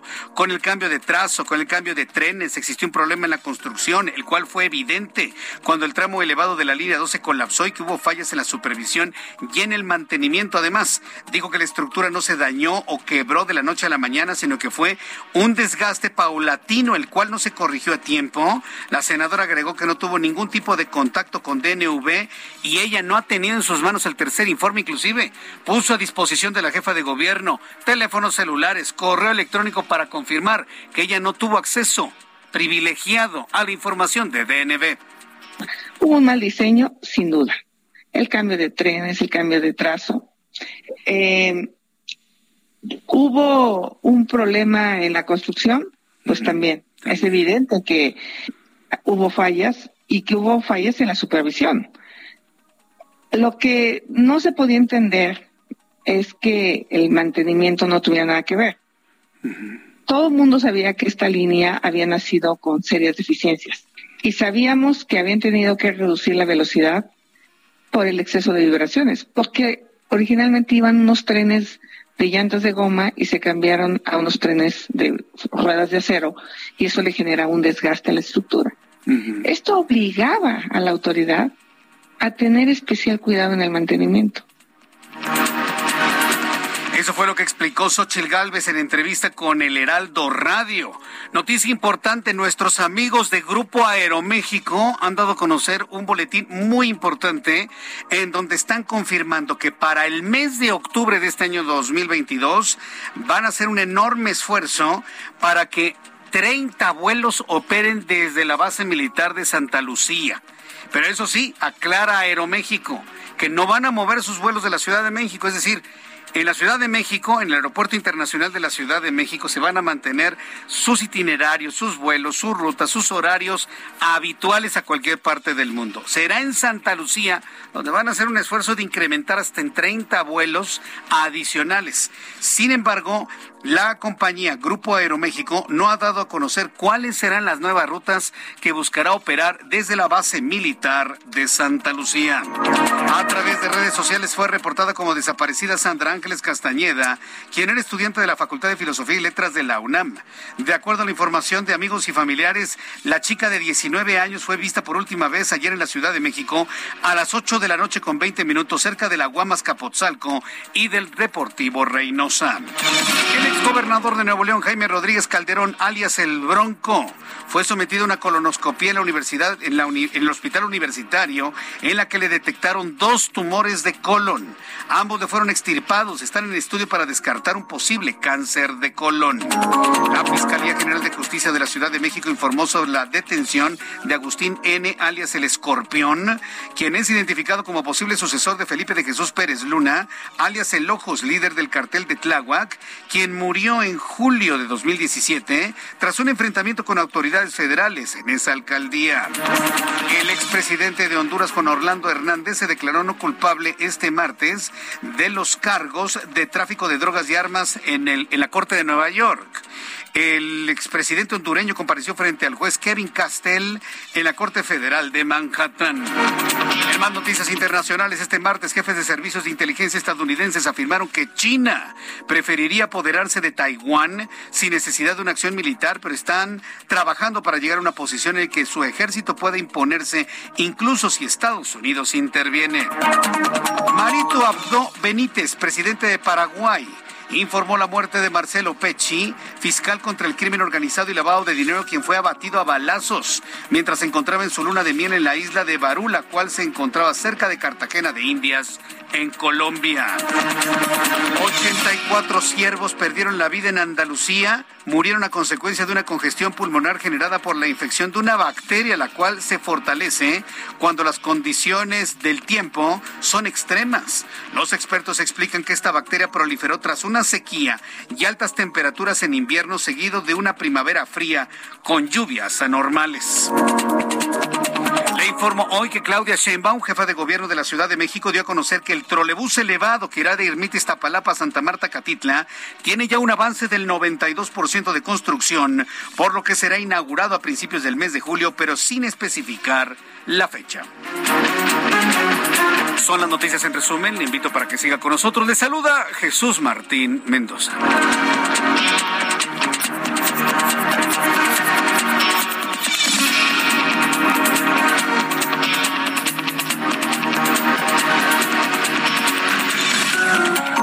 7 con 12, las 7 con 12 hora del centro de la República Mexicana. Qué calor, ¿eh? En la capital de la República el termómetro está en 28 grados a esta hora de la tarde. Maneje con mucha precaución, con cuidado. Parece que ya el tránsito empieza a darnos tregua a esta hora de la tarde, casi la noche. Vamos precisamente con nuestros compañeros reporteros urbanos, periodistas especializados en información de ciudad. Alan Rodríguez, qué gusto saludarte. Bienvenido. Jesús Martín, amigos, muy buenas tardes. La Avenida de los Insurgentes ya comienza a presentar algunos asentamientos para todas las personas que se desplazan desde la zona del eje 1 norte, la zona de, Buena, de Buenavista, hasta la zona de Indios Verdes, con rumbo hacia la autopista México-Pachuca. En el sentido contrario, todas las personas que entran desde el Estado de México hacia la zona del eje 2 norte encontrarán circulación constante. Por otra parte, comentarles que el eje 1 norte, a partir de la zona del circuito interior y hasta el cruce con la avenida de los insurgentes, encontrará algunos asentamientos. Estos ocurren por el cambio de luces del semáforo. Sin embargo, superando este punto y hasta el cruce con la avenida Congreso de la Unión, el avance mejora mucho. Por lo pronto, es el reporte que tenemos. Estamos al pendiente. Muchas gracias por esta información. Gracias, buenas tardes. Gracias, Alan Rodríguez. Vamos con el compañero Mario Miranda. ¿En dónde te ubicamos? ¿Dónde te ubicamos, Mario? ¿Qué tal, Jesús Martín? Buenas tardes. Pues informarles a los amigos automovilistas que este día se suspende la operatividad del carril reversible en el circuito anterior, en el tramo de Marina Nacional a la Raza, y esto se debe a que el día de hoy hay bastante carga vehicular en ambos sentidos del circuito. La calzada México-Tacuba, del circuito a Insurgentes con tráfico lento. Marina Nacional del circuito a Mariano Escobedo con buen avance y finalmente Mariano Escobedo de Marina Nacional a Reforma con carga vehicular en ambos sentidos. Sus Martín, seguimos pendientes. Bien, muchas gracias por la información, Mario Miranda. Buenas tardes. Hasta luego, que te vaya muy bien. Son las siete con catorce, ¿eh? las siete con catorce hora del centro de la República Mexicana. Oigan, hoy de, de, manera muy peculiar se ha ido el programa rapidísimo, así que vamos a darnos un poco de prisa con la información que tenemos y agradeciendo infinitamente toda la información, todos los comentarios que me están llegando a través de YouTube en el canal Jesús Martín MX. Quiero agradecer mucho a Cris Rodríguez, gracias a Laura Alicia González Villa, muchas gracias Laura, también para Noah Reyes. Gracias, Noah. Arnaldo también. Cris Rodríguez nuevamente nos escribe. Marco Coello, muy activo. María del Carmen Villegas Gómez. Gracias, Marco. Gracias, Luis Arturo Fernández López. María del Carmen Villegas también. Nos escribe también Cecilia Montero. Dice, nunca saldré desde esa base. No, digo, hay razones para no hacerlo, ¿no? Entonces, bueno, pues ya veremos si para octubre efectivamente nuestros amigos de Aeroméxico pueden operar 30 vuelos desde allá. ¿De, ¿De, qué depende? No es un asunto de decretos, ¿eh? Depende de que haya una necesidad de gente que quiera volar desde allá hacia otras partes del país o del mundo, de donde sea. Si no hay mercado, ¿sí? lo único que significaría para una aerolínea serían pérdidas. Pero eso ya lo veremos. Lo que me pareció muy interesante del acuerdo alcanzado es no mover nada de lo que hoy ya puede considerar una aerolínea su nicho de negocio. No moverlo, sino de ver la oportunidad de pues dar un poco, de, de, generar un poco más de negocio desde Santa Lucía. Sí dije negocio. Aunque no sé, le dé comezón a algunas personas muy tiradas hacia el comunismo. No, no. Es negocio. Una aerolínea es un negocio, tiene que generar dinero para pagarle a pilotos, sobrecargos, mantenimientos de los aviones, ganancias de los dueños, de directores, de gerentes, de. Es una cadena productiva para que la gente tenga dinero y pueda comprar comida y pueda comer y pueda hacer su vida, hombre. Entonces, sí es un negocio. Entonces, veremos si efectivamente es negocio tener aviones desde Santa Lucía, no nada más nuestros amigos de Aeroméxico, sino de otras aerolíneas. Lo estaremos viendo con el tiempo y seguramente se irá convirtiendo en noticia. Siete con dieciséis. Vamos al Día de las Madres. Hoy es 10 de mayo. Saludos a todas las mamás hoy en su día. Pásenla muy bien, muy contentos. Y a todos los hijos. ¿Sabe cuál es el mejor regalo para mamá? No hacerlas desatinar, no hacerlas enojar, no darles angustias Luego las mamás están tronándose los dedos, pues ¿dónde, ¿dónde se van sus hijos? ¿A qué hora llegan? ¿Qué es lo que hacen? Les angustia a muchas mamás ver a sus hijos tirados viendo la televisión o un videojuego y no buscando trabajo, de verdad. O que no hagan nada en casa y no le ayuden con el lavado de ropa, con el lavado de los trastes, el orden de la casa. De verdad, más que unas flores, unos chocolates, una mamá lo que verdaderamente aprecia es que la ayuden y cómo la ayudan no desordenando. Los hijos que ya están grandotes, esos que tienen se puede hacer desde los 15 años o desde antes inclusive que puedan lavar su traste donde comen, puedan lavar su ropa si tienen una lavadora automática inclusive en el lavadero como sea. Pero ya para aquellos que tienen 30, 35, 40 años, es que quieren seguir en el nidito de los papás, pues por lo menos laven su ropa, señores. Vivan, vivan como si fueran independientes, laven su ropa, prepárense su comida, laven trastes, barran, trapeen, sacuden, laven baños, métanle el cepillo así a donde usted se siente unos minutitos, métanle el cepillo, pone un poquito de ajax amonia, lo lave y que quede reluciente. Créame que ese tipo de ayudas en la administración del hogar, y siendo buenas personas, es un regalo que aprecian más las mamás. ¿Sí o no, mamás? A ver, las escucho. Pero díganlo fuerte para que las escuche hasta acá en las instalaciones del Heraldo Radio. ¿Sí o no es el mejor regalo para las mamás? Ya lo sabía. Ya escuchamos el grito en todo el país. Hoy es el Día de la Madre en México. Muchas mamás aseguran que no hay nada que festejar, pues muchas, fíjense, además de todo lo que les he platicado, han sufrido la desaparición de sus hijos han sufrido la desaparición de familiares en toda la República Mexicana, en distintas partes del país como Baja California Sur, Guanajuato, Nuevo León, San Luis Potosí. Familiares de personas desaparecidas marcharon en protesta por no tener respuesta de las autoridades. Al mismo tiempo, madres centroamericanas recorren la ruta migratoria, una de las más peligrosas del mundo, en la búsqueda de sus hijos desaparecidos. Ello frente al endurecimiento de las políticas antiinmigrantes en el actual gobierno federal. Hay una entidad con la cual tuve oportunidad de platicar el día de hoy en el Heraldo Televisión, que son Madres Buscadoras de Sonora. Y hoy me dieron a conocer un dato verdaderamente espeluznante, por ponerle un calificativo. Fíjese, ellas aparecieron en 2019. ¿Qué son? Tres años. Bueno, pues en entrevista conmigo en el Heraldo Televisión, Ceci Flores, presidenta de Madres Buscadoras de Sonora, declaró que en tres años, fíjese, en tres años de búsqueda, porque Ceci Flores eh, inauguró este grupo buscando ya su propio hijo. Desapareció su hijo, fue con las autoridades, no le quisieron ayudar a buscarlo, ya sabe. Por allá anda, anda de parranda, señora, ya luego regresa. Con ese tipo de argumentaciones tan... Póngale usted el calificativo, ándele, eso. Eh, pues no, no le ayudaron a buscar a sus hijos, entonces ella empezó una búsqueda. No ha encontrado a su hijo. Pero en la búsqueda, con el apoyo de otras mamás, ¿sabe cuántas personas han encontrado muertas? 800 cuerpos en tres años. Estamos hablando que casi uno diario han encontrado durante todos estos tres años. Un cuerpo por día prácticamente. Han encontrado 800 y 900 más con vida. Al revés, 900 sin vida y 800 con vida. O sea, se han encontrado personas desaparecidas, pues que andaban de viaje o que se habían ido con otras personas o que habían abandonado el hogar. O sea, sí las han encontrado. 800 y 900 muertos. Es increíble el dato, en tres años. E informó que continúan buscando a su hijo quien desapareció en 2019 a pesar de tener miedo de ser víctima del crimen organizado, pero aseguró que no se detendrá hasta encontrar a su hijo sin importar las consecuencias empiezo a buscar a mi hijo, a mis hijos y a transmitirlo y empezaron a unirse muchísimas madres que al igual que yo tenía la ausencia de un hijo y el nulo apoyo por parte de las autoridades para su búsqueda.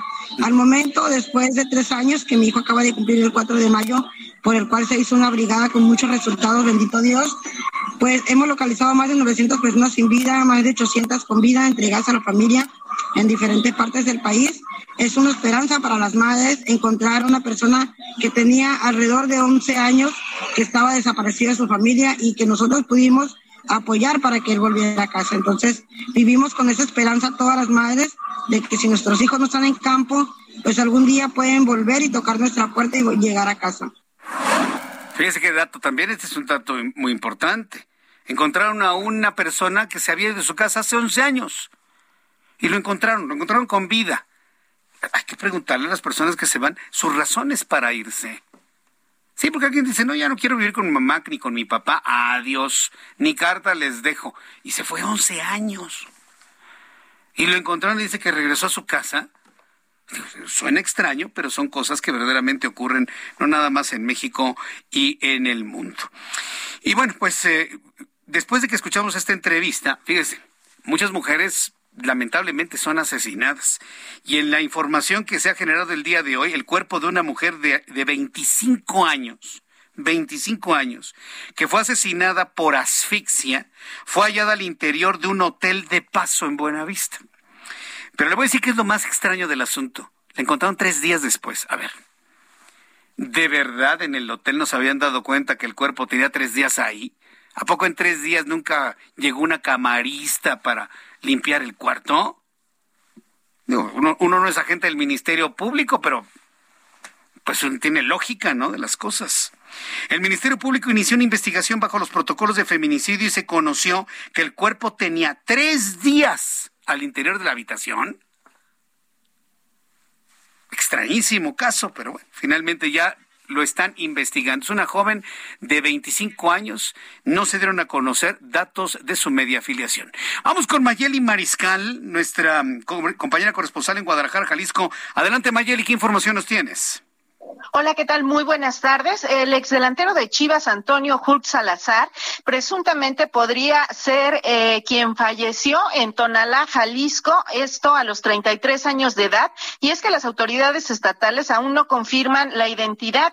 Se localizó el pasado 8 de mayo un vehículo el cual estaba incendiándose, de acuerdo a los reportes de los vecinos, esto en el fraccionamiento Colinas Universidad, en Tonalá, Jalisco, en los límites con el Salto. Acude las autoridades municipales y se percatan de que en la cajuela se encontraba este cuerpo que quedó totalmente calcinado. En estos momentos ya en el Instituto Jalisciense de Ciencias Forenses se encuentran realizando las pruebas genéticas y presuntamente podría tratarse de este ex eh, jugador de Chivas. La Fiscalía del Estado emitió un comunicado esta tarde en donde eh, pues dice que todavía no pueden confirmar esta identidad. Sin embargo, el Club Guadalajara ya a través de sus redes sociales oficiales, pues incluso eh, publicó una condolencia para familiares y amigos de este jugador que, repito, pues inició su carrera como futbolista profesional en el Club Guadalajara, en las Chivas de Guadalajara. Esa es la información. Gracias, Mayeli.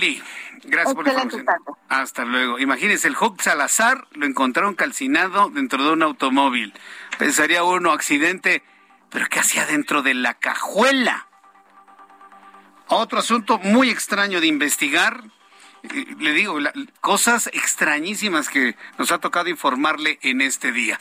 Voy a ir a los anuncios y al regreso le tengo más información en el Heraldo Radio. Escríbame a través de YouTube en el canal Jesús Martín MX.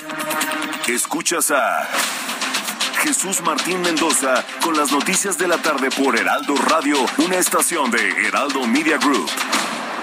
Heraldo Radio. La HCL se comparte, se ve y ahora también se escucha.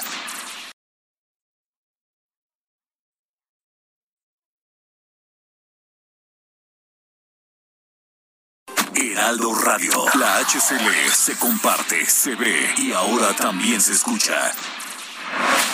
Escucha las noticias de la tarde con Jesús Martín Mendoza. Regresamos.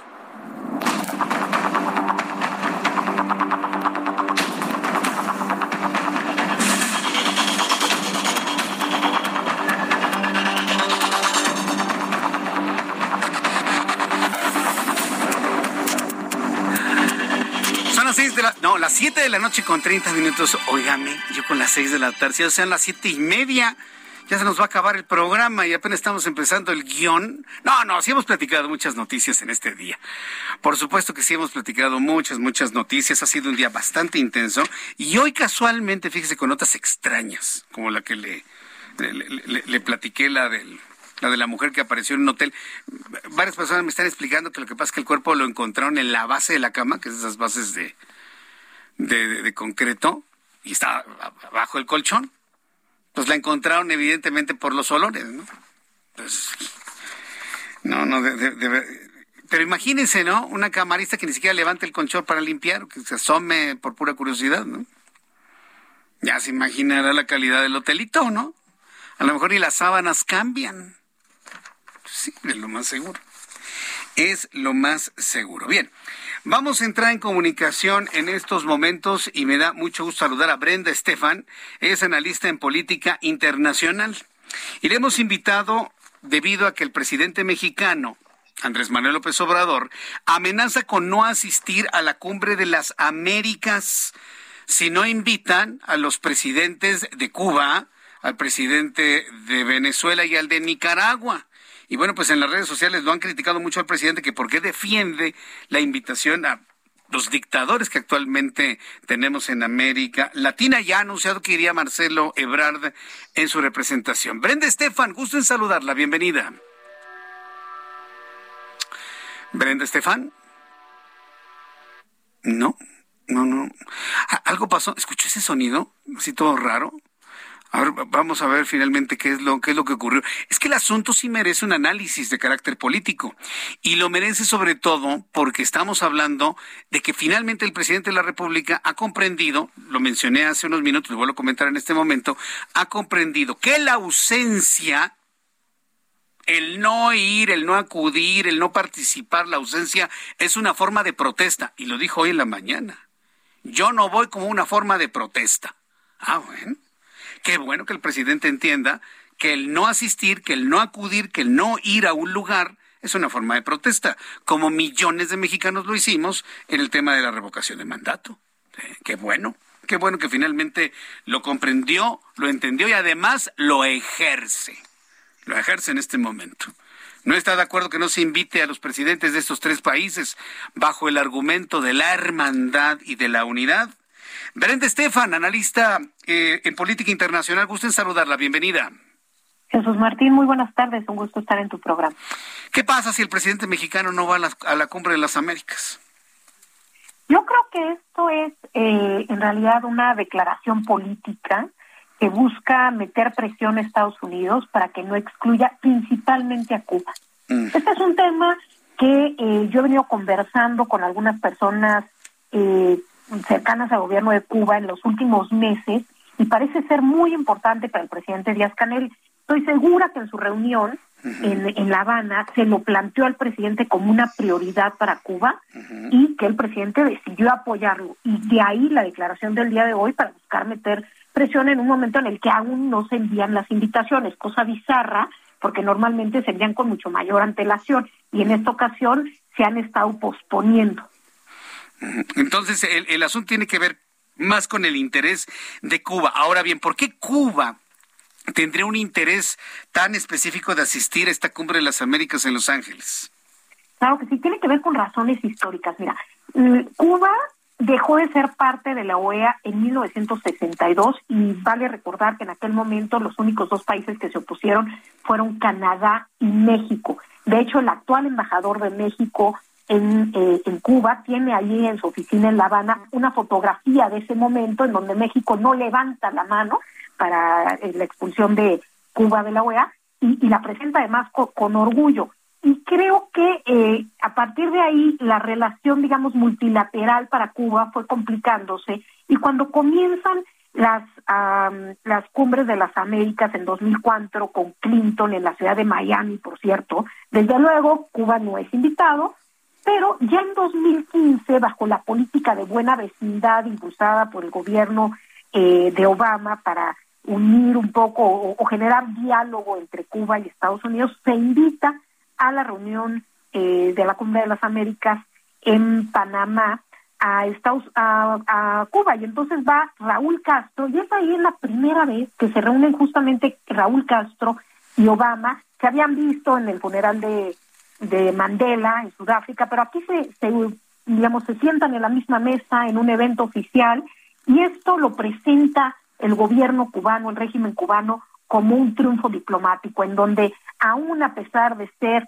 eh, un gobierno de partido único, socialista, etcétera, puede estar sentado a la mesa de todos los países eh, latino de América, digamos. Entonces eh, esto se repite en la siguiente cumbre en en eh, la ciudad de, de, Lima, en Perú, y, y parece que, que, en esta ocasión eh, Cuba quisiera jugar esta carta de que Biden en ese momento era vicepresidente, podría tener cierta apertura y quieren presionar para poder asistir y presentarlo, como que Cuba tiene relación con el mundo en un momento de enorme crisis interna eh, entre la sociedad eh, cubana, que se ha venido agravando desde luego eh, también con, con el tema de la pandemia y que está en eh, pues en un nivel eh, crítico como no se había visto en años Jesús Martín.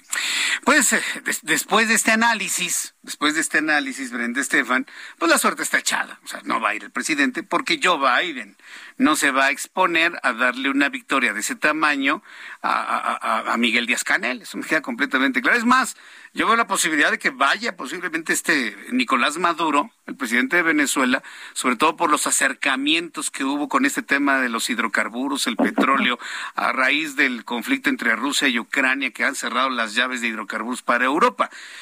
Podría pensar que todavía a lo mejor Nicolás Maduro podría asistir, pero en el caso de, Díaz Canel no veo cómo, ¿eh? No, no veo Yo creo que no lo van a invitar a ninguno de los A ninguno, ¿verdad? Eh, yo creo que es una declaración política, ¿no? Que, que también le habla a las bases de Morena en México. Lo que le interesa a López Obrador realmente no es la política exterior ni regional. Está claro que él ese tema lo desdeña desde el inicio de su gobierno, pero este podría ser un mensaje para, para la izquierda mexicana que tradicionalmente tiene esta visión eh, cercana a Cuba y más allá de que desde luego el gobierno de López Obrador no representa en términos de política pública a la izquierda, en términos de la geografía política mexicana sí se encuentra en el, en el espectro de la izquierda y, quisiera darle este, este mensaje, digamos, a sus bases eh, ideológicas. Entonces me parece que va por ahí, pero a un, a un riesgo, en mi opinión, Jesús Martín Alto, porque uno no puede dejar de ver los intereses que tiene México con Estados Unidos. A pesar de que hemos hablado años de la importancia de la diversificación, esto no ha sucedido. Al día de hoy, 38.17% de nuestro PIB depende de las exportaciones y de estos, 80% van a Estados Unidos. Además, habría que sumar desde luego el tema del turismo, la inversión extranjera directa, las remesas, desde luego el tema de seguridad por los más de 3.000 kilómetros de frontera que compartimos, la población mexicana y mexicano y mexicano estadounidense que vive en, el vecino país del norte, en fin, o sea, en la cantidad de intereses que tiene México, pues está claro que es nuestro mayor socio no solo comercial, sino estratégico a nivel de política exterior, y si entendemos la política exterior como la promoción del interés nacional, pues parece con, un poco contrapelo plantear eh, una, casi una, no sé si, si la palabra se amenaza, pero una disyuntiva Washington de esta naturaleza desde el gobierno mexicano. Es decir, tradicionalmente ha habido una relación buena con Cuba, pero también con Estados Unidos, y no tendría por qué ser eh, una u otra como se está planteando con este tipo de mensaje. Pero además, aquí hay un asunto que a mí el personal me llama la atención. Yo no sé si verdaderamente Andrés Manuel López Obrador no está entendiendo el peso específico de la relación México-Estados Unidos, independientemente de las ideologías, o verdaderamente no le importa, porque pues, muchos analistas aquí en México han coincidido sobre eh, el hecho de que López Obrador está defendiendo eh, regímenes eh, dictatoriales, ¿no? Como es Cuba, como es Venezuela, como es Nicaragua, en perjuicio de su imagen o de la imagen de la izquierda, porque quienes entendemos la izquierda y la socialdemocracia no necesariamente como defensores de lo indefendible en este en estos casos mencionados. López Obrador se da cuenta de esto, no le está importando lo que se genera en torno a su imagen o de plano no, no, no entiende estas relaciones tan delicadas en, el, eh, en las relaciones internacionales. Prende Estefan. Yo creo que lo dices muy bien, Jesús Martín. Hay que distinguir muy bien entre la izquierda y las dictaduras. Las dictaduras de izquierda o de derecha deben de ser condenadas. Y en este caso está claro que Venezuela, Nicaragua y Cuba son dictaduras. Eh, más allá de, eh, de las simpatías ideológicas que cada quien pueda tener. Eh, pero me parece que el presidente ha visto que Biden tiene eh, particular interés por el tema migratorio. De ahí la llamada del viernes eh, antepasado, la visita de Marcelo Ebrard a Washington, en donde el gran tema es migración, porque es un tema altamente sensible a nivel electoral en Estados Unidos. Siempre es una de las principales prioridades del electorado estadounidense se vienen las elecciones de medio término, eh, los demócratas la tienen complicada, no pueden darse el lujo de tener una crisis migratoria y los números indican que en marzo de este año hubo el mayor número de detenciones en la frontera México-Estados Unidos en un mes de marzo que se haya registrado en los últimos 22 años. Si a esto le sumamos que Biden quiere eh, retirar el famoso título 42, esta política trompista eh, que con el pretexto de la de la pandemia, pues evita que alguien llegue y realmente pida asilo o refugio en Estados Unidos, simplemente se les regresa eh, sin darles la oportunidad de ello. Parece que el 23 de mayo podría darse fin a esta política y se espera que esto eh, pudiera elevar los flujos migratorios que ya son de por sí muy altos. Hay que pensar simplemente el caso cubano.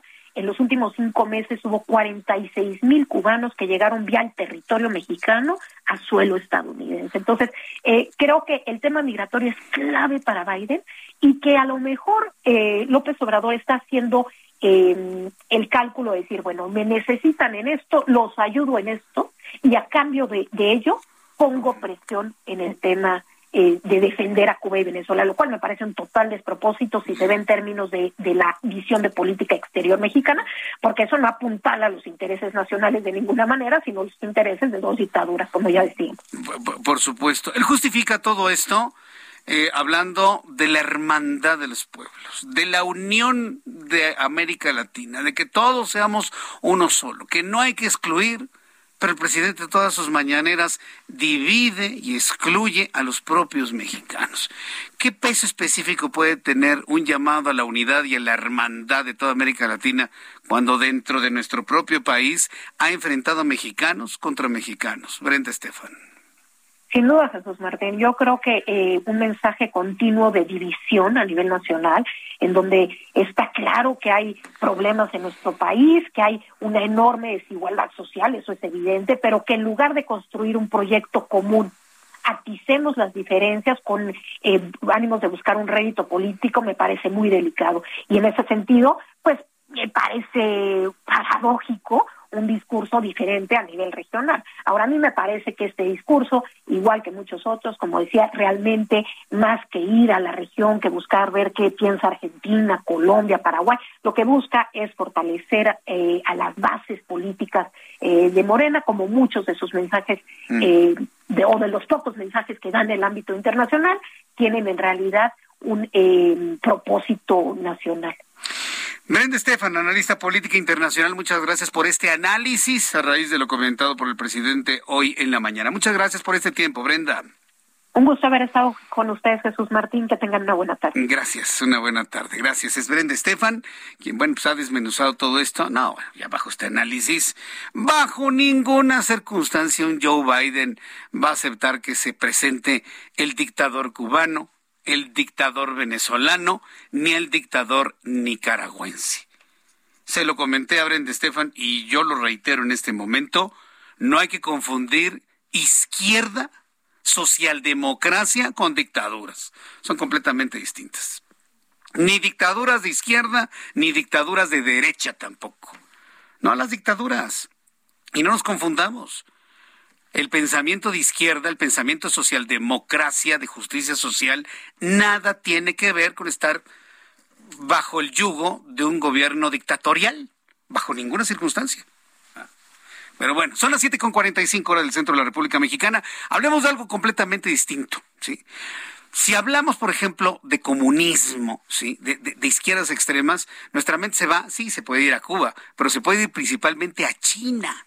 Bueno, pues seguramente usted en varias partes de la República Mexicana ha visto algunos espectaculares donde está viendo el nombre de Yun, la China antes del comunismo. Es un gran espectáculo ¿eh? que se va a presentar en el Auditorio Nacional y mucha atención con lo siguiente que le voy a informar. Hoy Día de las Madres tengo tres pases dobles para asistir pasado mañana este viernes 13 de mayo al Auditorio Nacional para disfrutar del espectáculo Shen Jun. Será el de las ocho y media. Tengo tres pases dobles. A las primeras tres personas que me envíen un mensaje directo a la cuenta de Giovanna Torres, arroba Giovas, guion bajo RA, una fotografía con su mamá, Sí, ya, ya le damos el, pase doble. Entonces, rápidamente, Twitter, arroba Giovas con G, con G de Giovanna, Giovas con V, guion bajo RA, me envía, le envía a Giovanna una fotografía con su mamá. Las primeras tres fotografías que llegan se llevan un pase doble para disfrutar de Shane Jun, ocho y media de la noche, viernes 13 de mayo en el Auditorio Nacional, la China antes del comunismo. Y lo de Cinépolis también, ¿no? De una vez también lo comentamos, porque hoy estamos, pero así de, regalos del Día de las Madres. Tengo cinco pases dobles para las personas que envíen un mensaje directo en su cuenta, con eh, eh, a la cuenta de Giovanna, la misma que acabo de decir, arroba giovas-ra, su nombre completo de su cuenta de Twitter, y Giovanna les dirá las especificaciones para hacer válidos sus boletos para la función que ustedes quieran en sala VIP. ¿Cinco? ¿Son cinco dobles, Giovanna? Bueno, entonces tres pases dobles para Shen Yun, pero ahí sí me tiene que mandar una fotografía con su mamá, sí, en este momento. Y para el otro no es necesario, me manda usted su nombre, las cinco personas primeras con su nombre, que le escriban a Giovanna en mensaje directo, arroba Giovas con V, G, V, guion bajo R, A, ahí este, envía su nombre y se lleva usted su pase doble para Cinépolis. Gracias a nuestros amigos que organizan Shane Jun. Muchas gracias a nuestros amigos de Cinépolis también por estos regalos para eh, pues hacer más agradable, ¿no? Este momento luego de tantas noticias como las que usted ya conoce. Bueno, son las siete con cuarenta eh, son las siete con cuarenta y siete hora del centro de la República Mexicana. Me da mucho gusto saludar en este día a Juan Musi con toda la información financiera, su análisis de información financiera. Mi querido Juan, bienvenido, gusto en saludarte. Muy buenas tardes. Igualmente, mi querido Jesús Martín, qué gusto saludarte. Oye, pues seguimos, digo, yo creo que ya son, eh, bueno, concretamente llevamos cuatro meses muy malos. Mayo sigue siendo malo en términos de mercados financieros. Eh, yo te decía, cuando cerramos abril, no habíamos tenido un peor cuatrimestre, un peor arranque desde el 1929, que hubo también un, pues una baja súper importante. Esta ha sido solamente la segunda más mala. Y pues mira, ni los reportes corporativos, hay que recordar que ahorita están reportando las empresas que cotizan en bolsa, más o menos el 60% de las empresas en total que cotizan ya lo han hecho y lo han hecho mejor a lo esperado, Jesús Martín. 80% ha sorprendido para bien. Bueno, pues ni eso, ni los datos del empleo, que hay una fuerte recuperación del empleo en Estados Unidos, en Europa, también hay una fuerte recuperación del empleo en prácticamente todo el mundo, incluyo a México en el registro de empleos formales eh, comparado con, con otros años.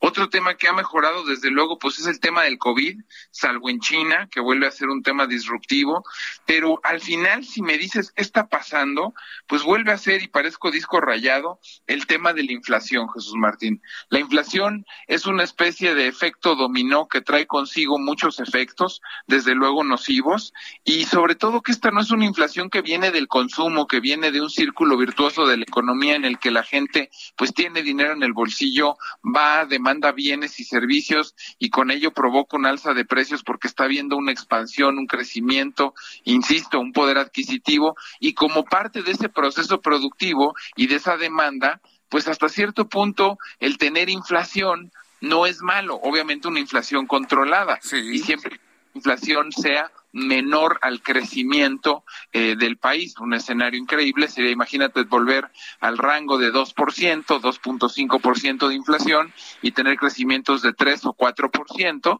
si fuera ese el escenario, pues desde luego que no sería un problema y no estaríamos hablando de la inflación, porque pues estaríamos incluso viendo crecimiento real positivo. Hoy tenemos una inflación más hacia el 8% y si bien nos va este año creceremos 1.9 en términos reales estaríamos prácticamente quedando a deber 6 puntos porcentuales, ¿no?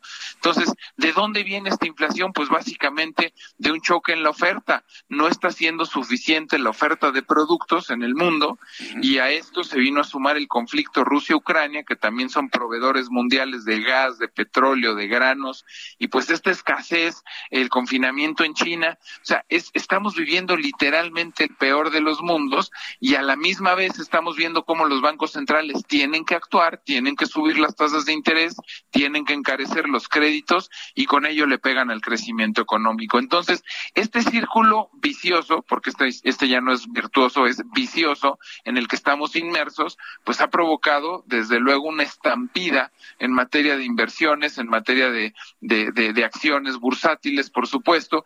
Y pues yo quisiera aprovechar para decirle a tu auditorio, si no ha entrado a la bolsa, posiblemente estemos muy cerca de ver un nivel muy atractivo de entrada.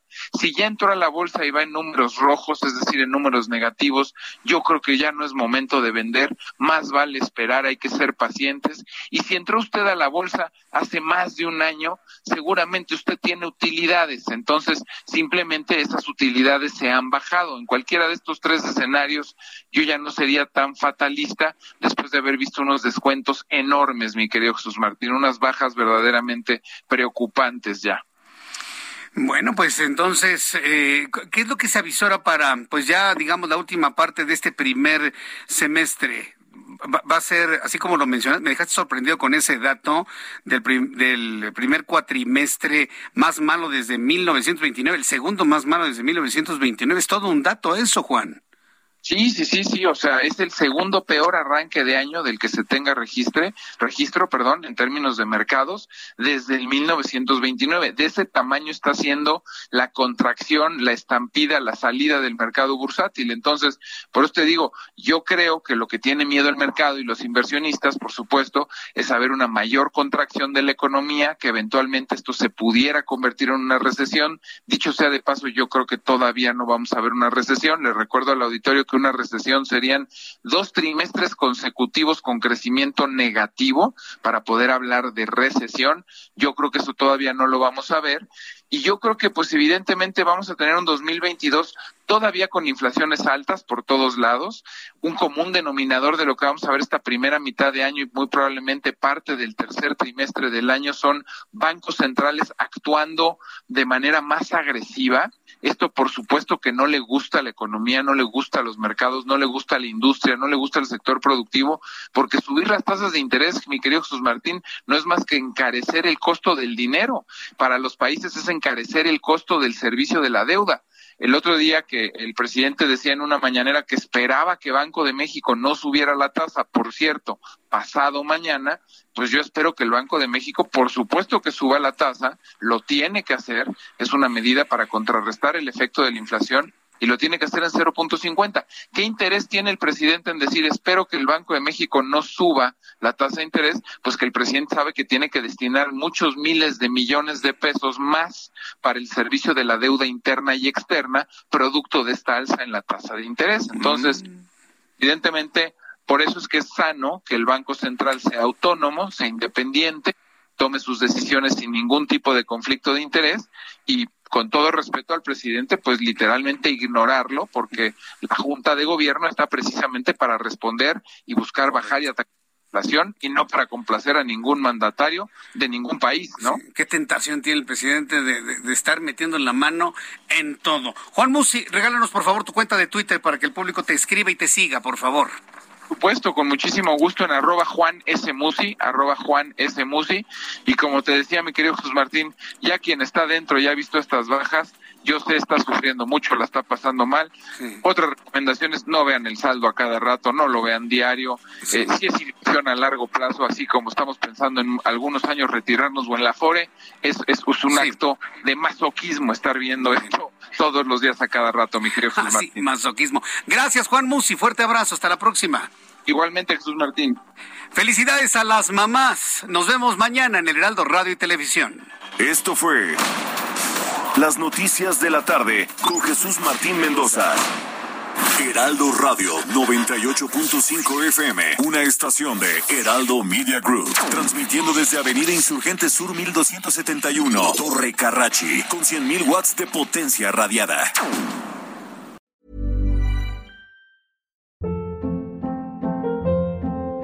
Hold up, what was that? Boring. No flavor. That was as bad as those leftovers you ate all week. Kiki Palmer here, and it's time to say hello to something fresh and guilt-free. Hello Fresh. Jazz up dinner with pecan-crusted chicken or garlic butter shrimp scampi. Now that's music to my mouth. Hello Fresh. Let's get this dinner party started. Discover all the delicious possibilities at hellofresh.com.